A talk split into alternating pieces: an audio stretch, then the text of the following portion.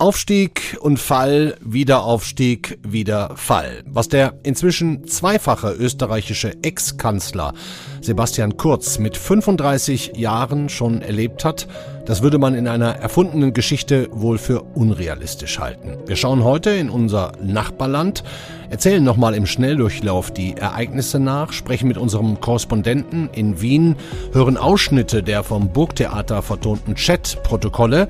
Wir reden mit der Politikwissenschaftlerin Natascha Strobel und last but not least mit dem bekanntesten österreichischen Nachrichtenmoderator Armin Wolf vom ORF. Schön, dass Sie dabei sind beim FAZ-Podcast für Deutschland an diesem Mittwoch. Heute ist der 20. Oktober. Ich bin Andreas Krobock.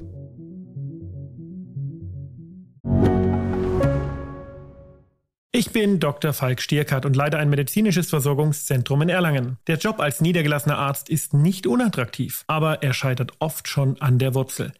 Wenn unser Studiensystem nicht darauf ausgelegt ist, genug Ärzte in guter Qualität auszubilden, wie soll die medizinische Versorgung in Mittelfranken dann gedeckt sein? Die besondere Nähe der niedergelassenen Haus- und Fachärzte ist in Gefahr. Was die Gesundheitspolitik jetzt dringend ändern muss, erfahren Sie auf rettetdiepraxen.de.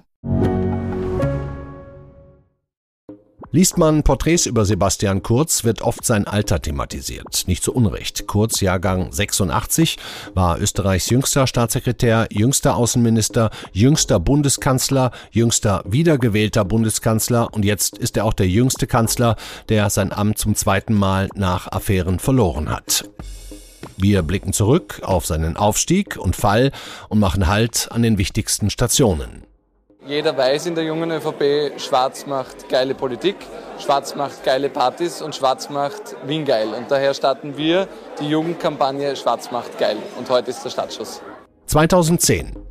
Kurz ist Obmann der jungen Volkspartei Wien. Mit seinem Geilomobil, einem schwarzen Hammer, tourt er im Wahlkampf durch Wiener Nachtclubs. Die Kampagne erntet viel Spott, aber auch viel Aufmerksamkeit. Sebastian Kurz Karriere schadet das nicht. Nur ein Jahr später wird er überraschend Staatssekretär für Integration.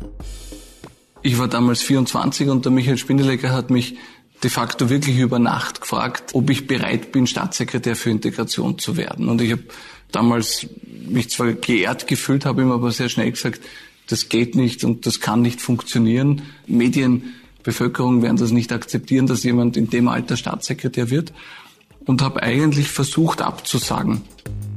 Nach der Nationalratswahl 2013 dann der nächste Karriereschritt. In der Großen Koalition unter SPÖ-Kanzler Werner Feimann wird Kurz Außenminister. 2017, nach dem Rücktritt Reinhold Mitterlehners, folgt der ÖVP-Vorsitz. Damit ist der Weg zur Kanzlerkandidatur im selben Jahr frei. Die ÖVP gewinnt die Wahl. Der heutige Tag ist unsere Chance, die Führung in diesem Land zu übernehmen und für echte Veränderungen in Österreich zu sorgen. Vielen Dank euch dafür. Sebastian Kurz bildet eine Koalition mit der rechtskonservativen FPÖ. Die neue Regierung hält allerdings nicht lange. 2019 erschüttert die Ibiza-Affäre das Land. Der damalige Vizekanzler und FPÖ-Chef Heinz-Christian Strache tappt in eine Videofalle, plaudert ausgiebig in einer Villa auf Ibiza vor einer angeblichen russischen Oligarchennichte über Korruption und Umsturzfantasien. Kurz löst die Koalition auf. Was aber wirklich schwerwiegend und problematisch ist, das sind die Ideen des Machtmissbrauchs, die Ideen zum Umgang mit österreichischem Steuergeld und natürlich auch das Verständnis gegenüber der Medienlandschaft in unserem Land.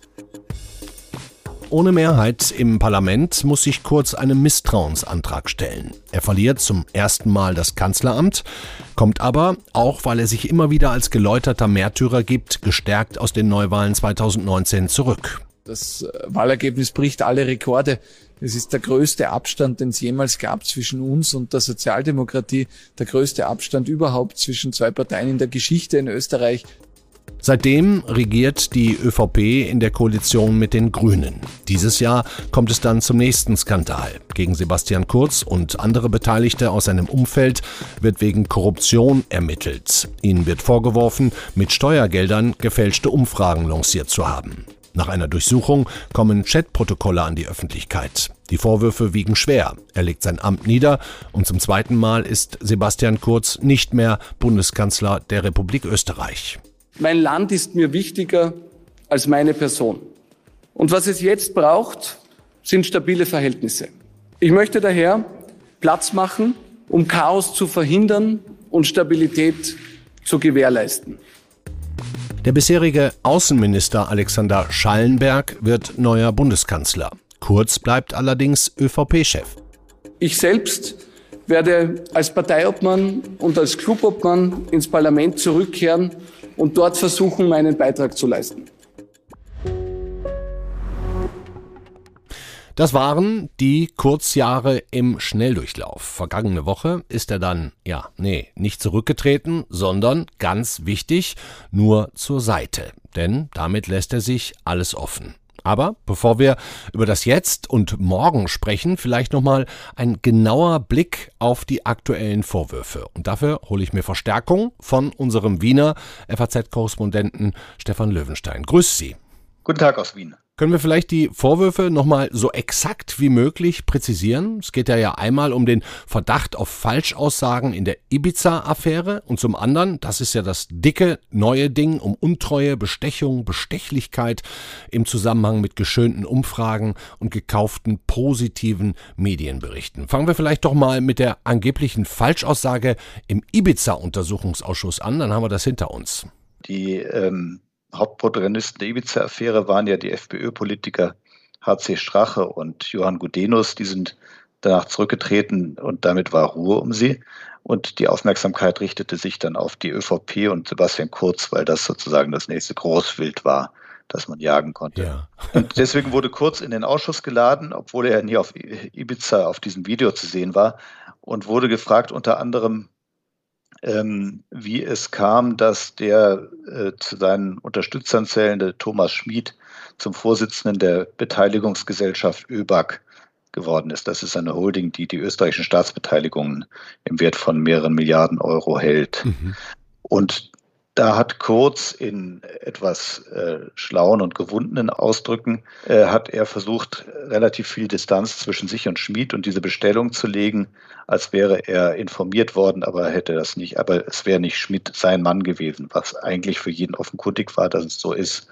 Wobei Kurz immer sagt, würde zu jedem Wort stehen, was er da gesagt hat. Vielleicht hätte er auf manche verzwickte Fragen, hätte er unklar geantwortet, aber er hätte nach äh, besten Wissen und Gewissen und äh, geantwortet und jedenfalls nicht vorsätzlich falsch ausgesagt. Und für eine Verurteilung braucht es die vorsätzliche falsche Aussage. Deswegen haben auch andere als ÖVP-Politiker immer schon oder schon seit langem gesagt, dass es fraglich ist, ob Kurz deswegen jemals verurteilt werden könnte. Mhm.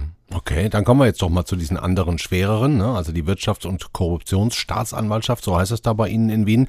Die hat Hausdurchsuchungen veranlasst im Kanzleramt, bei der ÖVP. So, und da geht es allerdings interessanterweise um Vorkommnisse, die, die noch länger als die Ibiza-Affäre zurückliegen. Können wir das nochmal so ein bisschen aufdröseln, was da passiert ist? Was jetzt die Staatsanwaltschaft als Verdacht formuliert hat in einem Schreiben, das äh, notwendig war für diese Hausdurchsuchungen, deswegen ähm, ist das bald öffentlich geworden. Und zwar habe der Vertraute von Sebastian Kurz, Thomas Schmid, der war damals hoher Beamter im Finanzministerium, also der soll, so der Verdacht, praktisch die Finanzen des oder das Geld des Finanzministeriums als Kampagnenkasse für Sebastian Kurz missbraucht haben. Und dafür sollen eben auch Rechnungen gefälscht oder ähm, verschleiert worden sein, damit das aussieht, als seien das Ausgaben im Sinne des Finanzministeriums gewesen, obwohl sie in Wahrheit Ausgaben waren, die der Kurzkampagne gedient haben. Das heißt, sie haben Umfragen machen lassen und dann haben sie die auch noch so ein bisschen im Rahmen der Schwankungsbreite äh, so frisiert, dass sie in dem Sinne, in dem sie ihre Kampagne fahren wollten, noch, noch krasser erschienen. Das Irrwitzige ist, dass es gleichzeitig ganz viele Umfragen gab in jener Zeit, in denen von seriösen Instituten, in denen genau das auch herauskam. Wäre also gar nicht nötig gewesen. Für die Kurzleute war, da, war es aber deshalb relevant, weil sie eben dann immer wieder diese Botschaft platzieren konnten. Und dafür spielte wiederum ein Boulevardmedium namens Österreich eine Rolle, Wir haben ständig ähm, Artikel gedruckt, ähm, äh, ÖVP unter Mitterlehner Pfui und unter Sebastian Kurz Hui. Mhm. Im Jahr 2016 hat eben das Finanzministerium plötzlich sehr viele Inserate dort geschaltet. Das ist schon auffällig. Und es hat den Eindruck in diesen Chats von Thomas Schmid, als hätte er sehr konkrete Abmachungen mit der Redaktion, wenn Redaktion das Wort ist, von dieser Zeitung ähm, getroffen, was die dann bringen und was sie nicht bringen sollen. Aber ob das tatsächlich etwas ist, was überhaupt kriminell war und wenn es kriminell war, wer da tatsächlich involviert war, das ist offen. Mhm. Deswegen kann man jetzt eigentlich nur über die politische Verantwortung reden. Und der politische Eindruck war so verheerend, dass äh, man nicht abwarten wollte, wie kurz es verlangt hat, bis die strafrechtlichen Vorwürfe sich geklärt hätten, sondern gesagt hat, äh, du musst jetzt gehen. Mhm. Also diese ganzen Handynachrichten, Sie haben es gerade angesprochen, die ja inzwischen auch veröffentlicht wurden, die zeichnen auch meines Erachtens insgesamt geradezu groteskes Bild vom Umgangston und dem Sittenbild von kurz innerstem Zirkel. Ich sage auch nur der Orsch. Und Österreich beschäftigt sich gerade ausgiebig damit. Die Kolleginnen der Zeitung Der Standard, die haben auch diese Chat-Protokolle vom Wiener Burgtheater vertonen lassen. Wir hören uns mal einen kurzen Ausschnitt an. Schmidt an Kurz die wollen das am Montag weiter besprechen und entscheiden. Herr Bundeskanzler und Herr Vizekanzler und Mara und Co. Ziel 1,2 Milliarden für Nachmittagsbetreuung mit Rechtsanspruch. Kurz. Gar nicht gut. Wie kannst du das aufhalten? Schmidt. Ich terrorisiere gerade Mara und K. -Punkt und mache denen das klar. Ich sitze da nicht drin, leider. Kurz. Bitte. Kann ich ein Bundesland aufhetzen? Schmidt. Das sollten wir. Wir schicken deinen Leuten heute auch noch die Infos. Kurz? Danke. Wirklich schön gemacht. Den Link zum Video mit den gesamten Chatprotokollen, den packe ich auch nochmal in die Shownotes. Ist wirklich eine große Show. Aber jetzt mal zurück zum politischen Tagesgeschäft. Darf ich vielleicht ein Wort noch vorausschicken zu diesen Chats? Gerne. Also ich meine, das sind ja Unterhaltungen, die nicht für die Öffentlichkeit geführt wurden, sondern unter politischen engen Verbündeten untereinander. Mhm.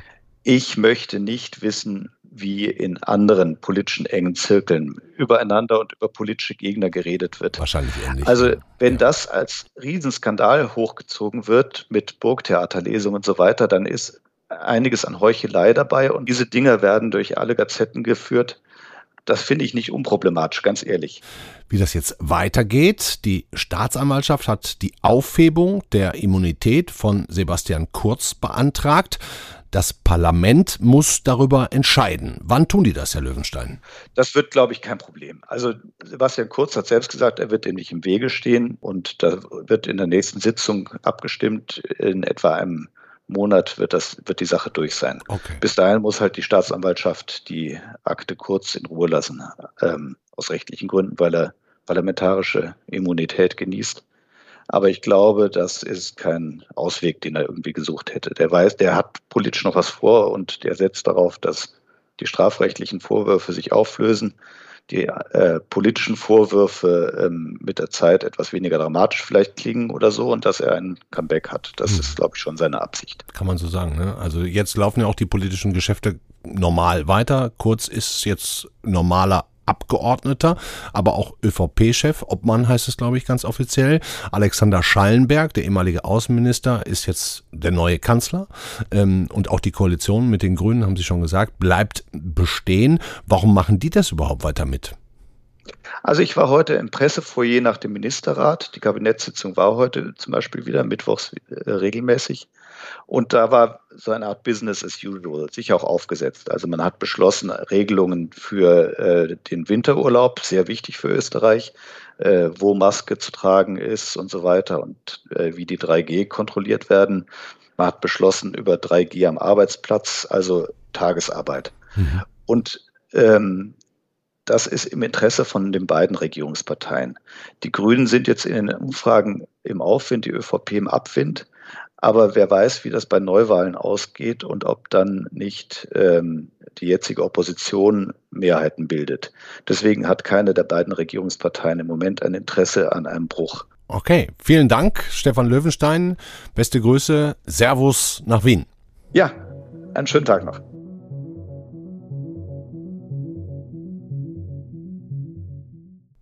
Wir haben jetzt einiges gehört zu den Vorwürfen, die gegen Sebastian Kurz im Raum stehen, zu dem System Kurz, dem Korruptionsverdacht und seinem ja nicht Rücktritt, sondern Schritt zur Seite, der ja vieles offen lässt. Wir sprechen nun mit einer Wiener Politikwissenschaftlerin, einer Autorin und auch Journalistin, die selber für die SPÖ mal aktiv war und auch heute noch Mitglied ist und sich vor allem mit Rechtsextremismus, identitären Bewegungen und der neuen Rechts Rechten auseinandersetzt. Ihr neues Buch heißt Radikalisierter Konservatismus und darin zieht sie zum Beispiel Vergleiche zwischen Sebastian Kurz und Donald Trump. Ich freue mich, dass sie heute bei uns ist und sage Hallo Natascha Strobel. Hallo aus. Frau Strobel, ich würde gerne mal zuerst fragen, glauben Sie, dass Sebastian Kurz, wenn er jetzt strafrechtlich nicht belangt werden sollte, sich zur Wiederwahl stellen wird und dann auch große Chancen hätte, zum dritten Mal österreichischer Kanzler zu werden? Das ist sehr schwierig zu beantworten, denn die Frage ist, was ist noch in diesen Chats drinnen? Mhm. Das kann ja sein, dass wir längst nicht alles wissen, sondern das könnte täglich oder wöchentlich neue Vorwürfe kommen. Und wir können uns ja noch gar nicht vorstellen, was da noch alles drinnen ist. Das heißt, es ist zu diesem Zeitpunkt sehr schwer zu beantworten. Was man aber auf jeden Fall sieht, ist, dass der Gegenangriff schon begonnen hat ja. und dass auf jeden Fall an der Reinwaschung, an der Absolution von Sebastian Kurz gearbeitet wird, sicherlich mit dem Ziel, wieder zurückzukehren an die, also er ist an der Spitze der ÖVP, aber auch an die Spitze des Staates äh, und sich auch öffentlich reinzuwaschen und öffentlich dieses ähm, Märtyrer-Image wiederzubekommen. Hm. Wie fänden Sie das? Es wäre ganz furchtbar ähm, für die Demokratie, denn äh, die Justiz ist immer die letzte Verteidigungslinie einer Demokratie und die funktioniert und das ist sehr gut. Aber wir sehen, wie jetzt an der Demontage ähm, der, der Justiz gearbeitet wird, auch öffentlich, auch, auch rhetorisch. Und wenn dieses System Kurz Bestand hat und wenn sogar Sebastian Kurz wieder zurückkommt, dann wird das sehr, sehr eng werden ähm, mhm. für die unabhängige Justiz. Und dann haben wir wirklich ein Problem mit der Demokratie in Österreich. Mhm. Bei allem, was man von Kurz gehört und über ihn gelesen hat, hier in Deutschland, in den letzten, sagen wir mal, zehn Jahren, da scheint es mir so, dass er zunächst mal in seinen Anfangsjahren als ja, eher liberaler Politiker aufgefallen ist und, und sich dann peu à peu mit, mit rechtspopulistischen Reden und Programmen ähm, mehr beschäftigt hat. Halten Sie ihn persönlich für rechtspopulistisch oder benutzt er einfach nur den, den kürzesten Weg zur Macht und wählt die Worte, die ihm nach Umfragen vielleicht die meisten Stimmen bringen und ist selber gar nicht so ideologisch, sondern macht einfach das, ähm, was ihm am meisten hilft? Also Sebastian Kurz persönlich wage ich jetzt nicht zu beurteilen. Um das geht's, glaube ich, auch nicht, sondern es geht um die Rolle, die er spielt, um die Figur, die da vorne steht. Und diese Figur und das System dahinter hat einen absoluten Machtanspruch. Und alle, die dieser Macht im Weg stehen, die werden aus dem Weg geräumt und da wird drüber gefahren. Mhm. Äh, das heißt, dieser Zug zur Macht ist unglaublich wichtig. Es ist aber keine ideologische Beliebigkeit. Das wäre ein Fehler zu glauben, dass er sich jetzt auch hinstellen würde und, äh, weiß ich nicht, äh, Refugees Welcome Schilder in die Höhe halten würde. Das würde er nie machen, mhm. ähm, denn im Hintergrund äh, und in seinem Beraterumfeld sind da doch auch sehr ideologische Menschen am Werken. Und das, dieses Machtkalkül mit diesem ideologischen Denken ähm, dieses Spannungsfeld ist da, wo sich Sebastian Kurz bewegt. Aber ganz klar ist, er macht das, was er glaubt, was populär ist, beziehungsweise was er dann noch populär machen lässt oder was, wo dein Umfeld daran arbeitet, dass das populär ist und dass das mutmaßlich, so der Ermittlungsstand, auch mit illegalen Mitteln passiert, das haben wir jetzt gesehen. Hm, Sie ziehen ja, ich habe es eingangs gesagt, auch Parallelen zu Donald Trump.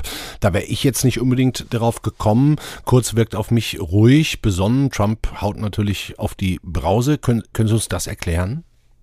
Sie sind in Ihrem Auftreten fast das exakte Gegenteil. Auf der einen Seite dieser doch sehr schwitzige und sich überhaupt nicht im Griff habende ähm, Donald Trump mhm. und auf der anderen Seite der sehr kalkulierte, sehr überlegte, sehr ruhige Sebastian Kurz. Das heißt, hier ähm, sind sie eigentlich ein exaktes Gegenteil. Wenn man aber darunter schaut, wenn man diese Schicht ein bisschen wegkratzt, dann sieht man, dass sie mit sehr ähnlichen Mitteln arbeiten.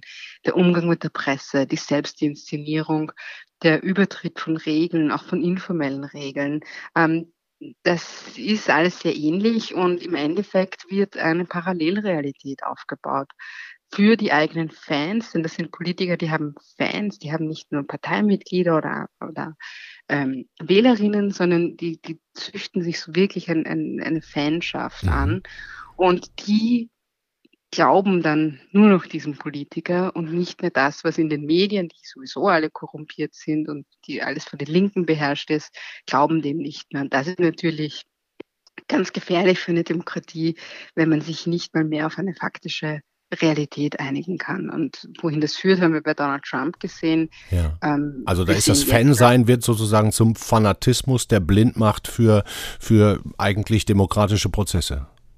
Absolut. Und äh, dieses auch, also dieses ehrliche aus den Wolken fallen, dass die Realität dann wirklich anders ist und dass jetzt wirklich Joe Biden gewonnen hat und dass nicht der Aufstand und auch nicht der Krieg gekommen ist. Also da, da bin ich ja geneigt, fast ein Tick Mitleid zu haben, wäre es nicht so gefährlich.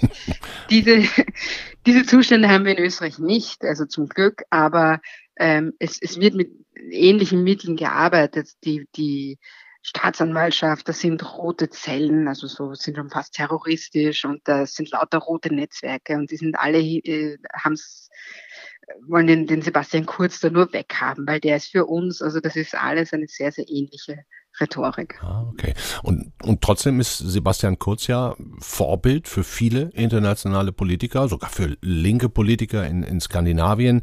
Ähm, wie man hört, ich, ich würde jetzt mit Ihnen auch gerne noch mal einen ganz kurzen Schlenker ähm, nach Bayern machen. Ähm, sehen Sie zum Beispiel auch in Markus Söder Züge dieses neuen Konservatismus? Ich spare mir mal bewusst das Wort radikal.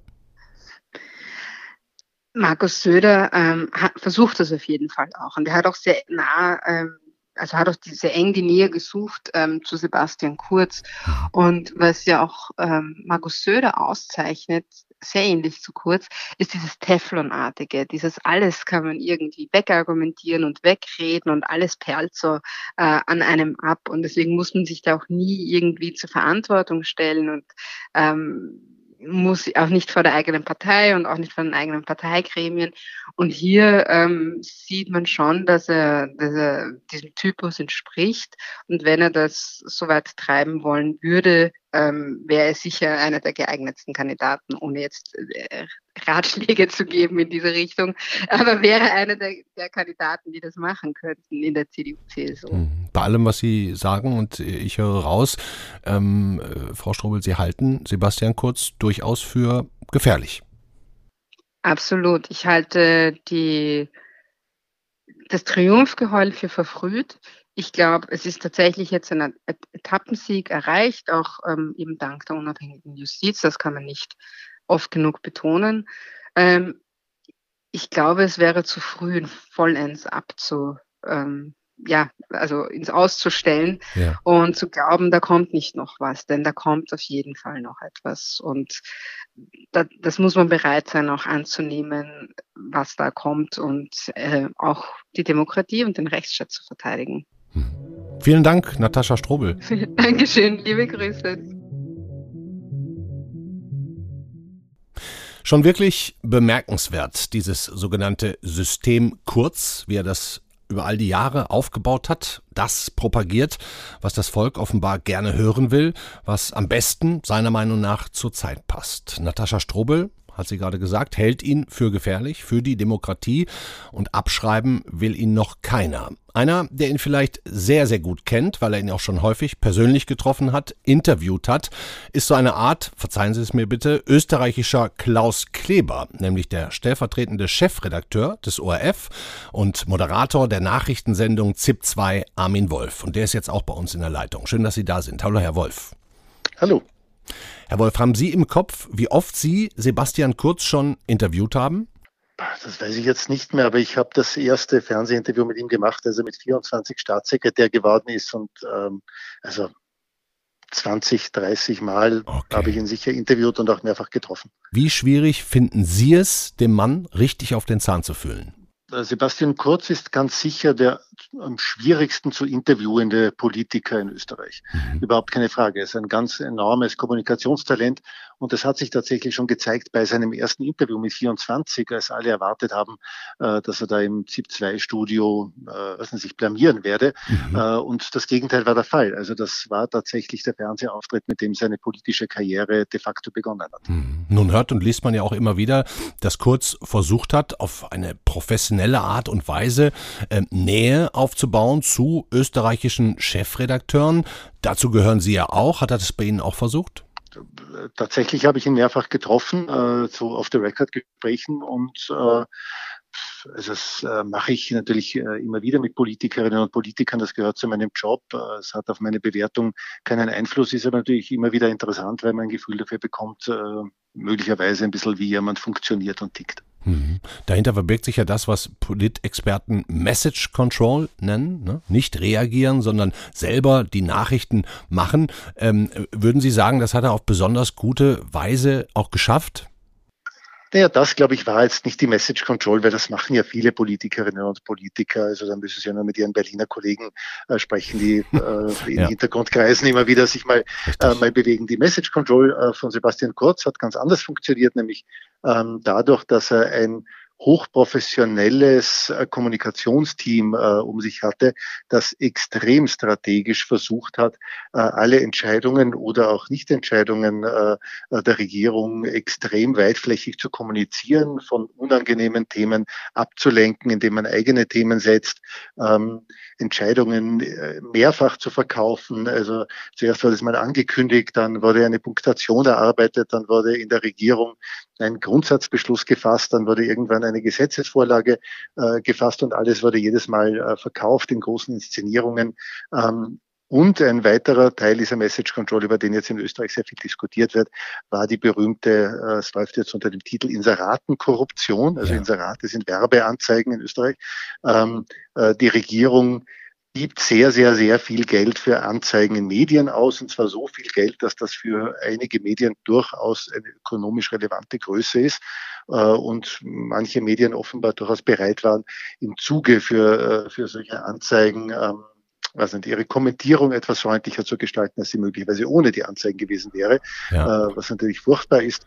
Und äh, ja, das haben auch schon frühere Bundeskanzler auch gemacht, aber nicht in diesem Ausmaß, nicht mal annähernd. Ja, Sie, Sie moderieren ja eine der beliebtesten Nachrichtensendungen Österreichs, vielleicht die beliebteste, ähm, und berichten wahrscheinlich jetzt auch gerade täglich über die Vorkommnisse. Wie, wie kritisch sehen Sie die Vorwürfe an dieses ganze System? Ähm, also zum einen gibt es mal Ermittlungen der Staatsanwaltschaft und zwar gegen erstaunlich viele Menschen, also äh, gegen den Bundeskanzler, gegen äh, seine engsten Mitarbeiter, gegen den amtierenden äh, ÖVP-Finanzminister, gegen zwei ehemalige ÖVP-Finanzminister, gegen einen ehemaligen ÖVP-Justizminister, gegen eine ehemalige stellvertretende Parteivorsitzende.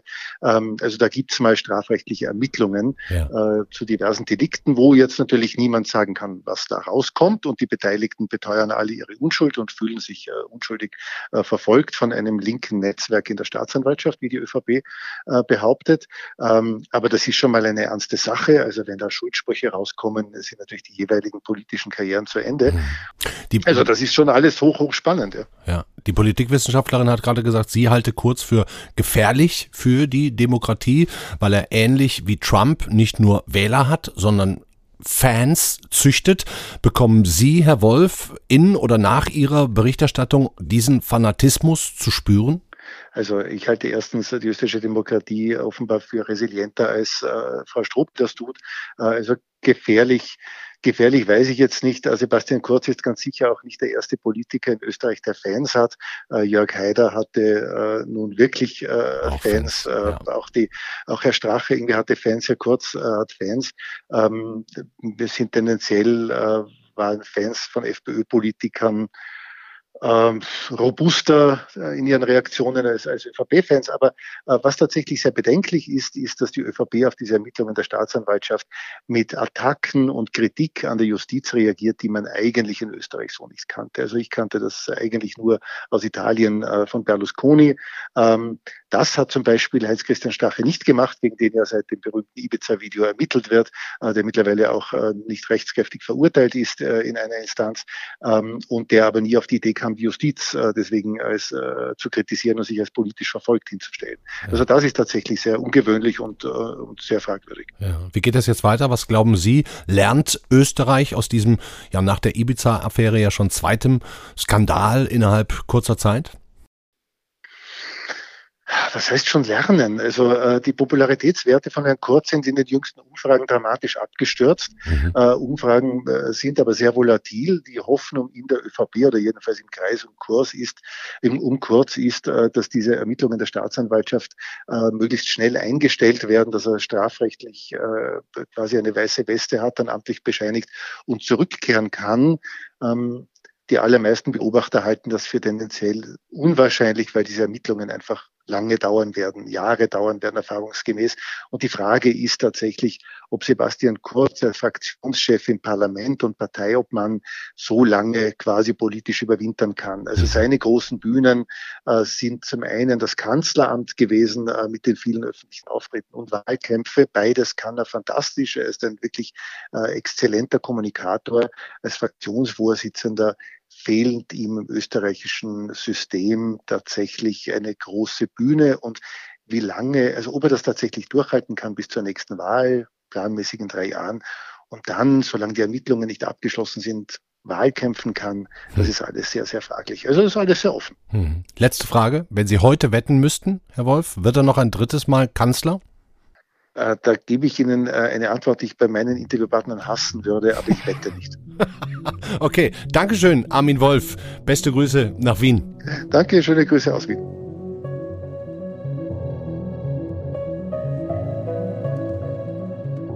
Das war der FAZ-Podcast für Deutschland an diesem Mittwoch, den 20. Oktober. Ich stelle Ihnen einige Links in die Shownotes, unter anderem auch das Video vom Wiener Burgtheater. Morgen ist meine Kollegin Marie Löwenstein wieder für Sie da und da schauen wir auf 100 Tage Hochwasser im Ahrtal. Auch das wird ganz sicher eine spannende Sendung. Machen Sie es gut. Für heute einen schönen Abend. Ciao.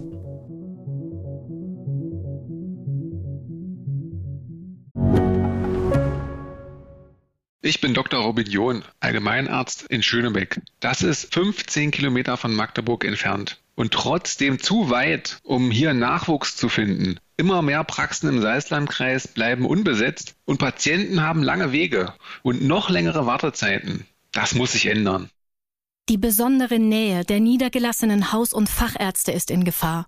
Was die Gesundheitspolitik jetzt dringend ändern muss, erfahren Sie auf rettetdiepraxen.de.